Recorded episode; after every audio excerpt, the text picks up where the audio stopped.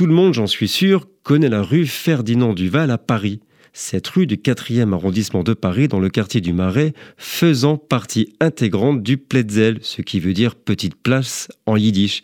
C'est le quartier juif le plus célèbre de Paris datant du XIIIe siècle. Il a connu un renouveau important à la fin du XIXe siècle jusqu'à la Seconde Guerre mondiale où plusieurs dizaines de milliers de juifs ashkénazes d'Europe de l'Est fuyant les pogroms y trouvèrent refuge. On pouvait y voir de nombreux magasins juifs, alimentaires, librairies et restaurants typiques d'une cuisine traditionnelle juive. Il y régnait une ambiance d'Europe centrale comme le fut un shtetl et le tout situé en plein cœur de Paris. Du 15e au 20e siècle, la rue s'est ensuite appelée rue des Juifs en raison justement de cette forte présence juive dans le quartier.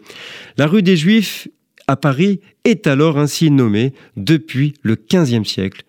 Et c'est en ce jour de 1900, après l'affaire Dreyfus, le 7 décembre précisément, que par arrêté municipal, elle changea de nom pour devenir la rue Ferdinand Duval, du nom du préfet de la Seine et conseiller municipal, après qu'une pétition pour la débaptiser est adressée au conseil municipal de Paris par les commerçants installés dans la rue.